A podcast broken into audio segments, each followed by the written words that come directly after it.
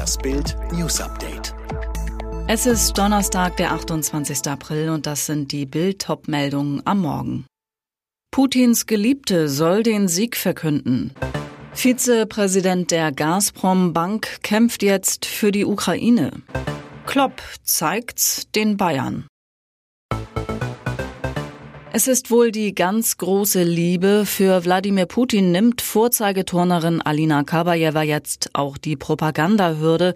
Lange galt sie als verschollen, als isoliert in den Schweizer Bergen, doch jetzt ist die Putin-Geliebte wieder zurück und schlägt ganz kräftig die Propagandapauke für ihren Kreml-Diktator.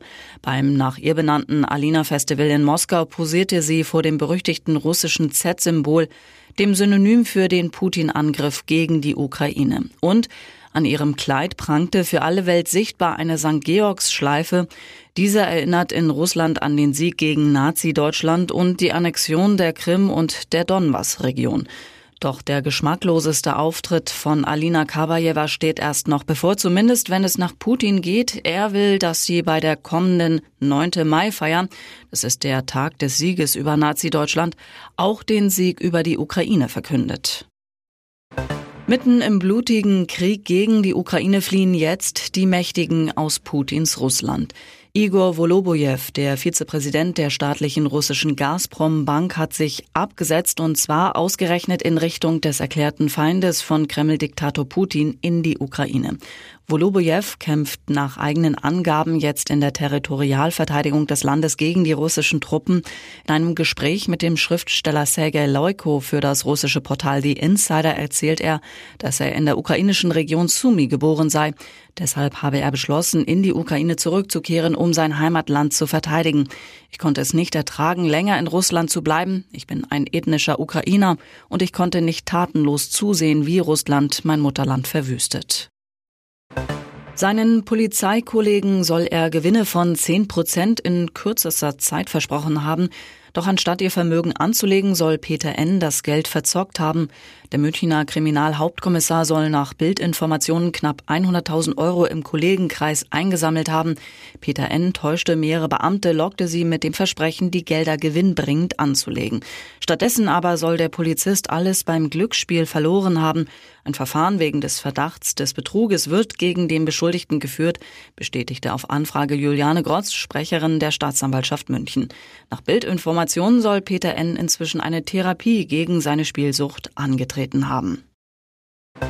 Immer wieder müssen sich Polizei und Justiz mit den Mitgliedern des berüchtigten Berliner Abu Shaka Clans beschäftigen, jetzt auch im Ruhrgebiet. Seit Mittwoch steht Said Abu Shaka, Sohn des Clanchefs Arafat, vor dem Landgericht Bochum. Er soll mit drei Komplizen mehrere Privatbordelle in Recklinghausen überfallen und drei Prostituierte brutal ausgeraubt und vergewaltigt haben. Laut Staatsanwaltschaft stürmten die Angeklagten an drei Tagen im September mit Sturmhauben und Schlagstöcken in die Etablissements verlangten Bargeld, Wertsachen und Handys. Dabei sollen sie drei Frauen brutal mit Eisenstangen geschlagen und sexuell misshandelt haben. Zu einem Opfer soll Said Abu Shaka gesagt haben, umso besser du mitmachst, desto schneller bin ich weg und, wenn sie nicht leise sein, werde er sie erschießen. Von Paris sollte es nach Kairo gehen, doch alle Menschen, die am 19. Mai 2016 die Egypt Air Maschine Flug MS 804 betraten, verloren an diesem Tag ihr Leben. Der Passagierjet stürzte über dem Mittelmeer ab. Die Ursache für das Unglück war bisher unklar. Jetzt bringt ein neuer Bericht Licht ins Dunkel. Daraus geht hervor, der Pilot soll sich über den Wolken eine Zigarette angesteckt und so einen Brand in dem Flugzeug ausgelöst haben. Das berichtet die italienische Zeitung Corriere della Sera unter Berufung auf einen 134 Seiten starken Bericht, den nicht näher genannte Experten an ein Gericht in Paris geschickt haben. Weil an Bord der Maschine auch zwölf Franzosen waren, läuft dort ein Prozess wegen fahrlässiger Tötung. Hergeschaut Bayern, so schlägt man via Real. 15 Tage nach der Sensation gegen die Nagelsmann-Truppe verliert der spanische Favoritenschreck in der Champions League verdient bei Klopps Liverpool mit 0 zu 2. Der englische Tabellenzweite von Trainer Jürgen Klopp ist eine klare Nummer zu groß für die Mannschaft von Unai Emery, die bereits im Achtelfinale Juventus ausgeschaltet hatte.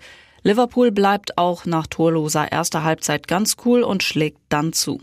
53. Minute Villarreal-Verteidiger Estupinan fälscht den Ball so unglücklich ab, dass er im linken Toreck landet 1 zu 0.